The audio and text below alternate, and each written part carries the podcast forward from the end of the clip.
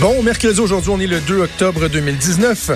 Mon nom est Jonathan Trudeau. Bienvenue dans Franchement dit à Cube Radio. Je suis en compagnie de Maude Boutet. Salut Maude. Salut. Journée fort, fort, fort importante aujourd'hui, 2 octobre, parce qu'évidemment, c'est le face-à-face euh, à TVA des chefs, donc dans le cadre de la campagne électorale fédérale. Ça va assurément, assurément faire beaucoup jaser. Oui. Une formule qui est tellement efficace, qui est unique hein, euh, et, et, qui est propice à de meilleurs échanges, des débats plus intéressants les candidats que ce quand on compare aux autres débats. Sortez le popcorn. Oui, surtout que les autres débats sont six. Là, ils vont être juste quatre. Ah oui, oui, oui. Non, ça va être ça. Bon, pour vrai, je, je, suis certaine que ça va être super bon. Là. Moi, je vais le regarder chez nous ce soir, bien installé dans ma doudou. C'est un temps pour ça, de toute manière. Oh, oui, c'est ce que ça prend. Il y a juste à faire. Euh, oui, il y a le fédéral, mais il y a l'activité aussi euh, au niveau euh, provincial qui, l'actualité qui continue de, de, de foisonner. Et il y a toute la question du salaire des médecins spécialistes qui déjà avait occupé beaucoup de, de, de place dans l'espace public au cours des derniers mois, dernières années. Mais là, François Legault qui semble vouloir mettre la charrue devant les bœufs.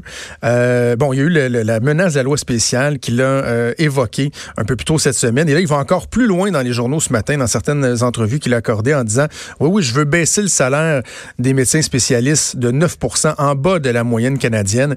Bref, ça fait réagir. On va en discuter avec la présidente de la Fédération des médecins spécialistes du Québec, Dr Diane Franqueur, qui est en ligne. Docteur Franqueur, bonjour.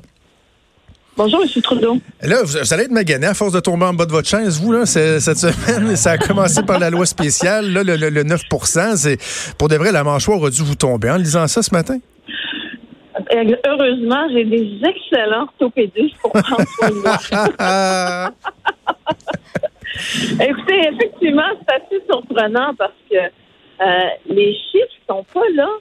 Les chiffres sont pas prêts. On reçoit des tableaux, on les a pas discutés à la table, on s'est pas entendu sur des conclusions. Puis à la table, il y a un représentant du présent, c'est l'équipe de M. Legault. Là. Est-ce qu'on peut respecter les gens qu'on a nommés pour arriver à un terrain d'entente et non pas arriver bing bang, j'ai pas besoin des chiffres, puis euh, je vais vous baisser, ou sinon, ben, qu'il la fasse sa loi spéciale, puis on verra après. Là. Ben, on, va y venir sur le on verra après, mais juste que les gens comprennent, quand il dit de ramener ça à 9 avec euh, d'écart avec la, moyenne canadienne, et, et, lui, sa prétention, c'est de dire que vous êtes quoi, à peu près 10% au-dessus avec les chiffres qu'il a, sachant qu'on n'a pas les, les, les, les, chiffres exacts. Donc, il voudrait réduire carrément de 20% la rémunération des médecins spécialistes, grosso modo. Écoutez, j'en ai aucune idée. Vous savez, au départ, M. Legault avait dit qu'on était 30% au-dessus, qu'il fallait couper 30. Ça a baissé ensuite à 20. Il fallait couper un milliard. Ensuite, là, on a eu le chiffre de 9% qu'on a lu dans le journal comme vous ce matin. Ben, je préfère qu'on continue à en parler. On va finir par arriver à zéro, ça va être parfait. Alors, parce que selon nous, les, les, les, on est dans le milieu du Canada où ce qu'on a toujours voulu être, ni en avant, ni en dessous. Les chiffres de la fameuse étude qu'on attend euh, publiquement pour janvier, euh, François Legault semble dire que bon, elle, elle sera publiée en début d'année, mais que les gens ont en main euh, les chiffres pour l'instant. Est-ce que vous confirmez ça? Est-ce que vous les avez les chiffres de votre côté? Ben, On a reçu des tableaux cette semaine, mais je, oui, on a on a des tableaux, mais des tableaux tout seuls, s'ils n'ont pas été avec tout le monde, faut, faut, valider ces chiffres-là. Il faut savoir s'ils sont bons, est-ce qu'ils sont représentatifs, est-ce qu'on devrait enlever des provinces parce qu'ils sont incomplets? C'est ce qu'on fait depuis euh, bientôt presque un an. Là. On reçoit des tableaux, on s'assoit, on en discute, ça c'est bon, ça c'est pas bon, ça on le garde, ça on l'enlève c'est ce qu'on fait. On continue à en avoir toujours des chiffres. Alors, oui, on reçoit des chiffres, on en reçoit tout le temps. Est-ce qu'on les a discutés, validés, acceptés? Est-ce qu'on s'est entendu sur des conclusions? Non, on les a reçus cette semaine.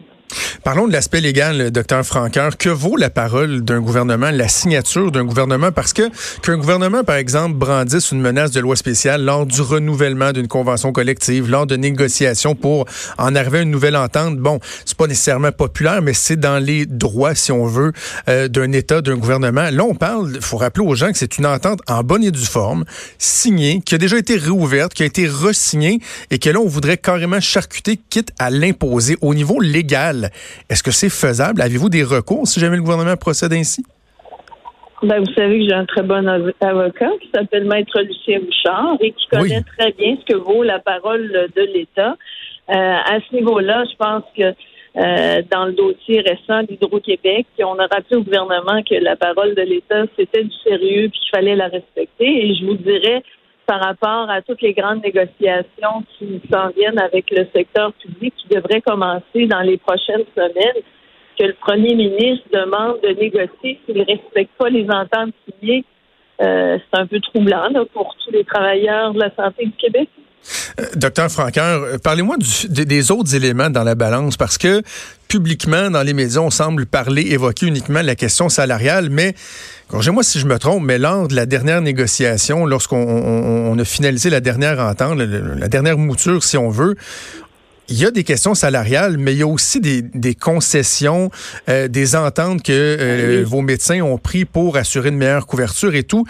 C'était des compromis, en fait, que vous faisiez. Si on décide de, de, de, de, mettre la hache dans ce qui avait été convenu, ça aussi, j'imagine, va être, va être en jeu. Le gouvernement ne peut pas juste avoir le beurre et l'argent du beurre non plus.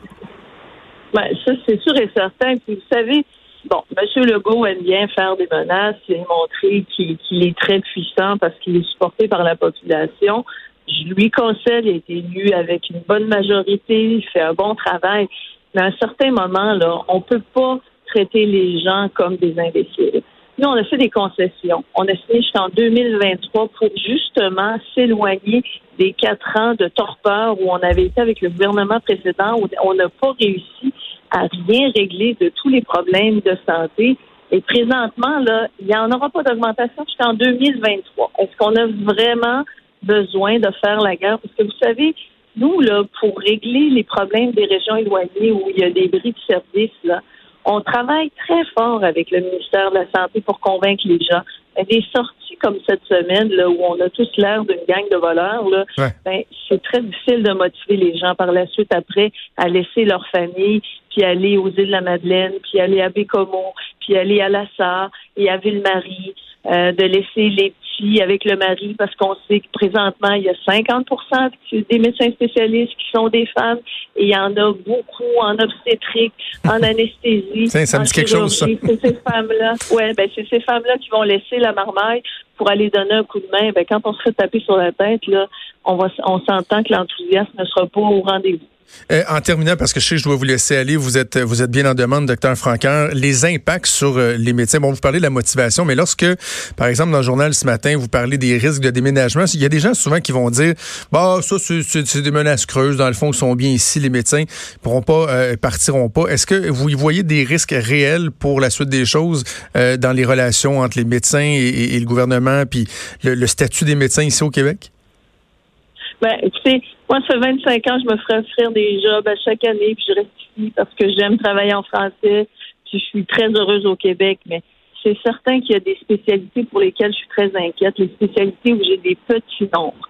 En chirurgie cardiaque, mes chirurgiens cardiaques, ils sont vraiment en fin de carrière. J'ai pas beaucoup de relève. On a coupé tous les postes en résidence. Les jeunes auront beaucoup moins de tolérance à se faire attaquer, agresser à, tout bout de champ par, euh, par un gouvernement qui leur tape sa tête et qui est fait passer pour des voleurs. En neurochirurgie, même problème, même combat. Les neurochirurgiens, ils sont sont en fin de carrière. Alors, les jeunes aussi, ils resteront pas ici. Ils vont aller où c'est plus tranquille parce que dans les autres provinces, il n'y a personne qui se fait attaquer puis traiter de voleur comme ça arrive ici. Puis, vous savez, on est au milieu de la moyenne canadienne. C'est là qu'on veut être. On veut pas être en avant. Puis, on veut pas être les derniers comme on a été dans les 50 dernières années. Diane Franqueur, présidente de la Fédération des médecins spécialistes du Québec. Bonne chance pour la suite et merci de nous avoir parlé aussi. Merci, bonne journée. Merci donc euh, Diane Franck. Maude, je, je, suis rendu habitué là, dans le débat sur les médecins spécialistes, là, quand, quand j'en parle, que ce soit la joute que j'écris là-dessus, j'en parle à la radio, des gens qui vont m'écrire Oh, c'est bien, toi, ta blonde, c'est un médecin spécialiste. puis, oui, c'est vrai, puis il n'y a pas personne qui peut me reprocher de m'en cacher. Là, même je dois être fatiguant toujours de le mentionner que oui, ma, ma conjointe est médecin spécialiste. C'est juste que ça me donne une autre vision des choses. Oui. Et euh, je vais être bien clair sur une chose. Supposons qu'on diminue le, salaire des médecins spécialistes là, de, 20% par exemple.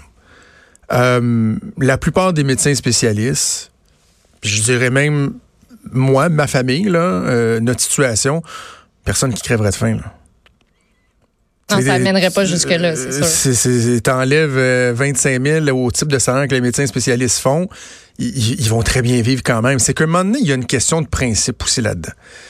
Il y, a une question d'équité de, dans la façon de traiter nos gens. Imaginez si le, gouvernement traitait euh, les gens de la fonction publique, le personnel euh, du, du, système de santé autre que les médecins, les, infirmières, les préposés aux bénéficiaires, euh, Hydro-Québec, les employés de peu importe. Si on traitait les gens comme ça, qu'on revenait sur la parole du gouvernement, qu'on laissait, comme Dr. Francaire le dit, pratiquement euh, euh, véhiculer cette impression-là que ce sont des voleurs. C'est comme s'ils l'avaient Ils n'ont rien volé, là.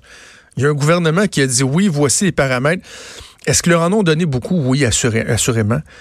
Mais tu sais, ça revient juste à, l'imprudence du premier ministre de, de s'avancer, de brandir la loi spéciale. Et là, tout le monde trouvait qu'il allait trop. Maud, je parle à des gens politiques, là. Je ne trouvais pas personne au gouvernement, suite à sa sortie, qui trouvait que c'est une bonne idée. OK. Ce que François Legault avait fait, parce que tout le monde disait, voyons, Christian en coulisses, ça allait bien.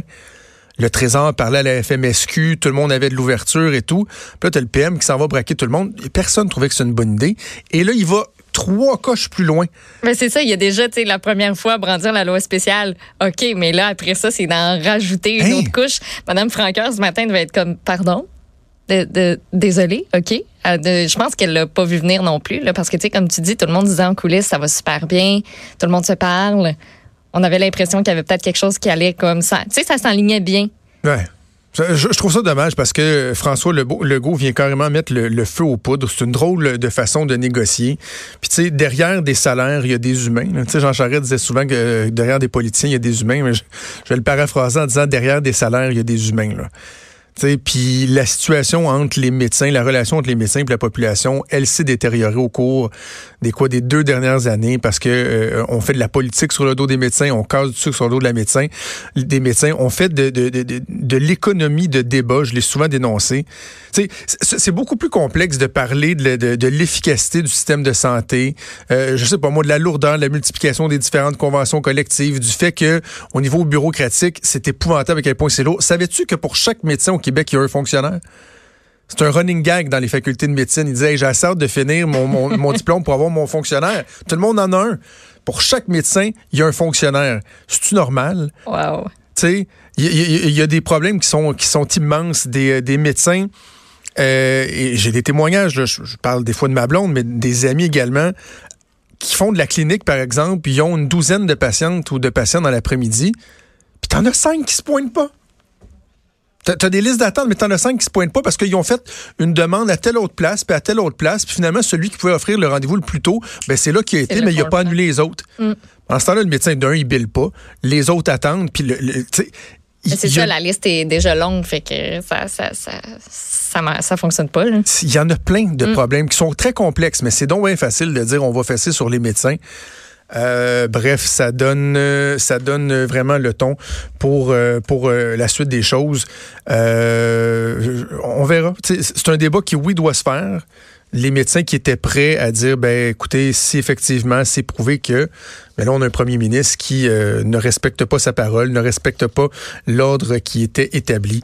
Bref, ça donne une, un drôle, une drôle de façon de, de débuter des négociations. On aura sûrement l'occasion d'y revenir. Bougez pas, on fait une pause.